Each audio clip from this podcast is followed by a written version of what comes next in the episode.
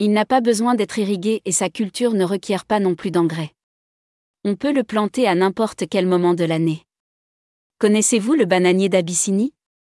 Cette espèce de plante pourrait constituer l'aliment de demain et dépasser sa zone de culture actuelle limitée à l'Éthiopie.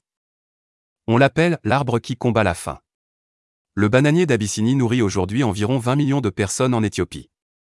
Sa culture est en effet réservée à cette région correspondant à ce que l'on désigne comme la corne de l'Afrique.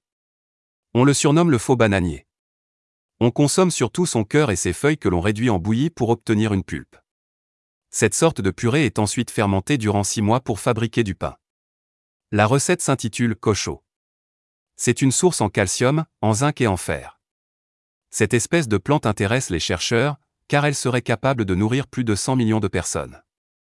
Non seulement le bananier d'Abyssinie peut être planté à n'importe quel moment de l'année, mais en plus on n'a pas besoin d'attendre pour procéder à la récolte. Dans la région éthiopienne, l'espèce détient ainsi l'un des meilleurs rendements par hectare. Voilà pourquoi les scientifiques estiment que ce faux bananier gagne à être connu, d'autant qu'avec le réchauffement climatique sa culture pourrait permettre de pallier d'autres productions agricoles qui viendraient à manquer. Sa première qualité est en effet d'être capable de résister à la sécheresse. Dans un premier temps, on pourrait très bien imaginer le planter dans d'autres pays d'Afrique, comme le Rwanda, l'Ouganda ou le Kenya, afin d'assurer une meilleure sécurité alimentaire.